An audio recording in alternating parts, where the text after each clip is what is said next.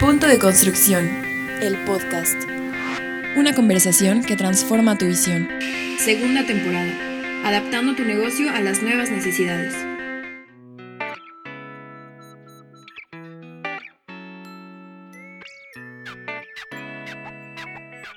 Bienvenidos a nuestro siguiente capítulo de de este podcast llamado El Punto de Construcción que está patrocinado por ExpoSIAC. Y el día de hoy vamos a tener una conversación interesante porque seguimos hablando sobre transformación, digitalización y conexión obviamente con nuestros clientes. El día de hoy está conmigo Adrián Pérez Cuadra y les voy a platicar un poquito quién es Adrián.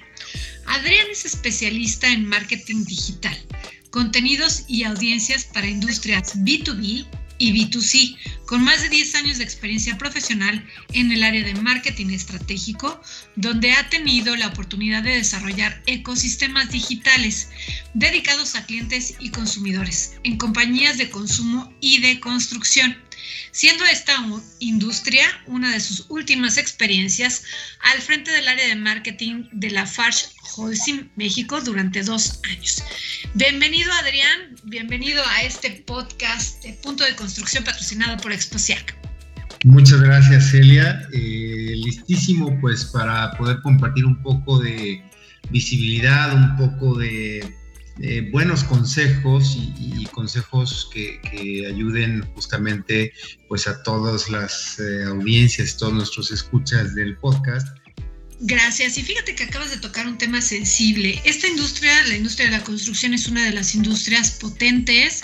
Sin embargo, este, hemos visto que obviamente su transformación digital ha sido algo lenta digamos, no sé si es, no sé si es por un tema de desconocimiento, no sé si es un tema de pues prácticamente no saber cómo hablarles a las nuevas audiencias, porque pues al día de hoy tenemos centennials y millennials que están ocupando cargos muy interesantes y que ven el tema del e-commerce como algo sumamente natural, pero las marcas en general, y estoy hablando obviamente de la industria en general, debían también conectar pues por supuesto con todas las generaciones, estoy hablando generación X, baby boomers y por supuesto nuestros centennials y millennials. ¿Tú qué opinas?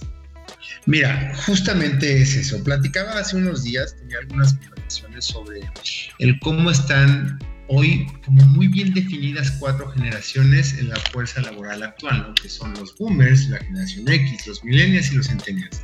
Para las generaciones millennial y centennial, el cambio digital es natural, eh, es prácticamente orgánico. La generación X y la generación Baby Boomer son generaciones que de alguna forma se enfrentaron a un comercio muy tradicional y que de pronto la vida digital llega y no necesariamente eh, esta industria es quizá de las más sensibles, ¿no? En mi punto de vista y en mi experiencia profesional te puedo decir que el mundo de la construcción representa una, gran fortaleza, que es mucho conocimiento de mi consumidor, mucho conocimiento del canal. Pero todo ese conocimiento quizá no tuvo esa rapidez o no ha tenido esa rapidez de transformarse hacia ese consumo y ese canal digital. Entonces son generaciones que tienen una experiencia invaluable, experiencia de años, y que simplemente lo que hay que hacer, eh, y digo simplemente, pero la verdad es que es todo un proceso, eh, es transformar ese pensamiento de negocio, ¿no? Una de las principales preguntas de inicio es, ¿a dónde quiero llevar mi negocio? ¿Quiero, quiero construir comunidades digitales o quiero establecer ecosistemas o simplemente quiero tener una página para transaccionar? ¿Sale? Entonces, un poco estas preguntas son como el semillero de inicio de pensamientos en esta transformación de negocio digital en la industria y que lleve a distintos participantes a saber cuál es el alcance a dónde quieren llegar, hasta dónde van a llevar esas posibilidades en estos, de alguna forma, como perspectivas de cómo transformarse, ¿no? Entonces está muy claro y la necesidad pues está latente y está ahí, ¿no? En tu experiencia propia trabajando en una empresa del ramo de la construcción sumamente potente, vemos ese mismo ejemplo en algunas otras. Eh, hablaba con algunos que de, hecho apenas están buscando introducirse al mercado digital y bueno, están... Eh, arropándose, por supuesto, de contratar gente especialista en el área de marketing, eh, un, este, una persona encargada precisamente de desarrollar contenidos, pero no solamente es así de sencillo el podernos digitalizar, ¿no? ¿Qué pasa?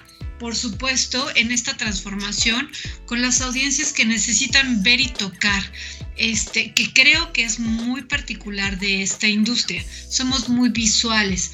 Entonces, en ese sentido, ¿cómo poder complementar estas dos características que nuestro sentido necesita ver y tocar para poder comprar algo con el mundo digital?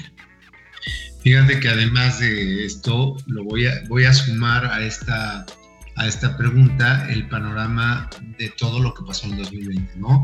Eh, las industrias, los consumidores, los usuarios digitales, el digital journey o el viaje digital cambió por completo, ¿no? Entonces muchas mucho de ese comportamiento de compra y de consumo, pues era ir a una tienda, verla físicamente, tocar, pesar, analizar, ver empaques, pero de pronto, pues el mundo cambió y llegó una necesidad distinta de tengo que seguir comprando, necesito consumir, pero ahora no lo puedo ver ni tocar. ¿A qué voy? Eh, ahí dentro de la estrategia digital de una compañía y más en el ramo de la construcción, tú tienes que, tener muy claro eh, una base muy sólida, que es justamente el cómo desarrollas tus contenidos diferenciados para cliente y para consumidor. ¿Sale? Tu cliente, tu canal, los mercados, los participantes del mercado, perdón, tienen un approach, un acercamiento distinto al consumidor final.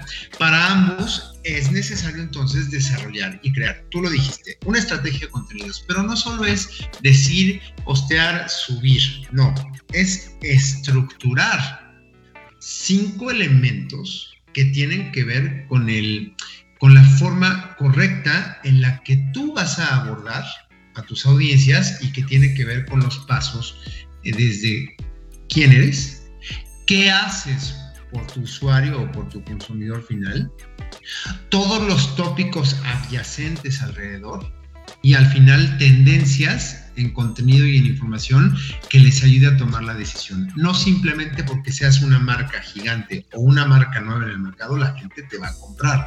El mundo digital, ¿para qué te ayuda? La transformación digital en temas de, de experiencia de usuario va muy enfocada a que tú como desarrollador de contenidos específicos por canal, desarrolles estrategias que tengan que ver con la inspiración, que tengan que ver con la educación y tengan que ver con la información. Se vale, por supuesto, que ese digital journey sea entretenido, pero ese entretenimiento me tiene que llevar a una compra, a un clic. Entonces, la gran pregunta de partida en este sentido de la nueva experiencia de compra es, el yo, mi querida Celia, táchenlo de su mente, no existe el yo. ¿Qué existe? El tú. O sea, ¿qué hago yo por ti? ¿Qué puedo hacer por ti?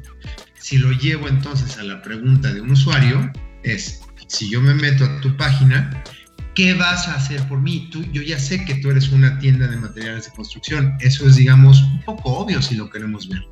¿Qué vas a hacer por mí? En ese en esa respuesta de qué vas a hacer por mí, entonces está el camino de una estrategia clara, diferenciada entre canal y consumidor, para que llegue eh, contenidos de inspiración, contenidos de información, contenidos eh, de alguna forma que llegue, que busquen la conversión. Te tengo que hacer una pregunta en ese sentido. Sí. Todas las empresas per se pueden entrar en el mundo digital. Sí, la diferencia es que yo tengo que saber muy bien qué digo y a quién se lo digo, porque en el mundo digital tienes que separar muy bien em, la experiencia de usuario y esas audiencias. Hoy un centennial va a cuestionar muchísimo por qué tengo que comprar una marca X si yo veo y descubro que esa marca X tiene un porcentaje alto de huella de carbono en el mundo, no la voy a comprar. Háblame de soluciones amigables con el ambiente y empecemos por ahí. Y te lo pongo como un ejemplo porque también es una realidad. Esas adyacencias que yo te platicaba, Celia, dentro de tu estructura de contenidos digitales, sobre todo para pequeños participantes, hoy hay mucho cuestionamiento sobre el por qué. Estas nuevas generaciones, estas nuevas audiencias, gente joven está cuestionando que una decisión puede tener repercusiones en el medio ambiente, puede tener repercusiones en el ámbito social, puede tener repercusiones en el ámbito de, del buen ser de una marca, de esa reputación de una marca. Entonces estamos metiéndonos a terrenos donde es delicadísimo lo que debe de hacer una estratega digital en esta industria. No solamente se trata de estar por estar, que eso es algo que de verdad tiene que quedar claro. Yo puedo estar y tener mi e-commerce, yo puedo estar y tener mi ecosistema digital, yo puedo invertir en medios locales, afortunadamente en este mundo de, el internet es para todos, pues prácticamente tú puedes crear campañas con la geolocalización que tú necesites. Todo está muy bien, pero si tú de pronto no tienes esa claridad de eh, todas esas preguntas que van a surgir, y estar listo para contestarlas, entonces te vas a quedar en un camino intermedio, donde estés, pero no soluciones. Y la industria de la construcción que es, Elia, soluciones. Así de sencillo. Sí, sí, tienes, tienes toda la razón. Pero fíjate que en el tema de las cuestiones digitales y para obviamente a quienes estamos invitando el que eh, utilicen este tipo de herramientas en esta transformación que estamos observando, en el que todo el mundo quiere estar, este, o, o por lo menos están buscando tener una página web, o por lo menos están buscando el generar negocios a través de este tipo de plataformas, mi pregunta obligada sería, ¿cuánto tiempo tardan en recuperar esta inversión. O sea, quiero vender a través de, a través de las, las, plataformas que obviamente eh, desarrolle yo la mía o utilice las que ya existen. ¿Cómo puedo medir ese retorno de, de inversión? Este, el subirme a las plataformas no sería un tema como de, de un gasto, como lo ven los, los financieros, o un, o un eh, retorno corto de los mismos objetivos. ¿Cómo lo mediríamos para ser exitosos? En el momento en el que tú eh, inicias un proyecto de digitalización, eh, por supuesto que la palabra retorno va a ser uno de los indicadores inmediatos, ¿no? ¿Cuánto tiempo voy a recuperar el, que, el desarrollo de mi plataforma de e-commerce, el desarrollo de mis comunidades digitales? Hay dos tipos de retorno. Eh, retornos cualitativos y retornos cuantitativos. El retorno cualitativo, que te lo mide perfecto el mundo digital, es cuánto estás dispuesto a crecer una comunidad. No solo se trata de crecer, hoy te puedo decir que los nuevos algoritmos en general de las plataformas de comunidades digitales, llamémosle social media. Hoy es impensable que una compañía no tenga un Facebook, ¿no? Y hablo de Facebook porque es el ejemplo más masivo que le pega a todas las generaciones y todo el mundo sabemos lo que es Facebook. Hoy el algoritmo de las comunidades digitales ha cambiado. ¿Por qué? Porque pasó y entendieron estos algoritmos un punto importantísimo de inflexión. Llegó un momento en el que las compañías buscaban muchos, muchos, muchos, muchos, muchos, muchos likes. Ya somos tantos millones, ya somos tantos miles, ya somos tantos cientos. Pero si el contenido, es decir, se convertían en grandes comunidades digitales donde el contenido estaba por estar, pero no generaba ninguna interacción. En el momento en el que el contenido genera interacción, pasa de lo relevante a lo significativo. Eso es lo que hoy están buscando los grandes algoritmos de las compañías con las cuales queremos generar comunidades digitales, pasar de lo relevante a lo significativo. ¿Qué es lo, lo significativo en contenidos y en digitalización? Que todo lo que tú hables y de esas soluciones que tú vas a hablar tengan una repercusión en que la gente lo comente, lo comparte y de verdad tengan un beneficio para ellos. No nada más me hables de quién eres. En ese que hago por ti viene el contenido significativo, ¿vale? De lo que te hablaba. El retorno cuantitativo. Si tú me preguntas, ¿cuánto tiempo recupera la inversión una compañía? Yo te puedo decir, ah, te voy a poner un ejemplo la inversión promedio para generar una app comercial en la industria de la construcción, una app que te ayude de pronto con tus clientes a generar pedidos un poco más colaborativos y más intuitivos y demás, calculadoras, cosas funcionales dentro del viaje digital. Yo te puedo decir que una inversión promedio es una aplicación con un nivel bastante decente de, usabilidad, estamos hablando de un millón de pesos. ¿no? Ese millón de pesos, ¿cómo lo vas a recuperar? Pues simple y sencillamente en el que tú te des cuenta que es una aplicación que de verdad va a tener un uso a largo plazo, que no nada más se quedará en una aplicación reactiva como muchas, los mexicanos tendemos a tener muchas aplicaciones que no utilizamos. Entonces, si yo hablo de números duros, si yo pongo sobre la mesa un millón de pesos, pues imagínate, de pronto pareciera que puede ser mucho o poco, depende de la perspectiva. Para una pyme, pues un millón de pesos es una inversión considerable.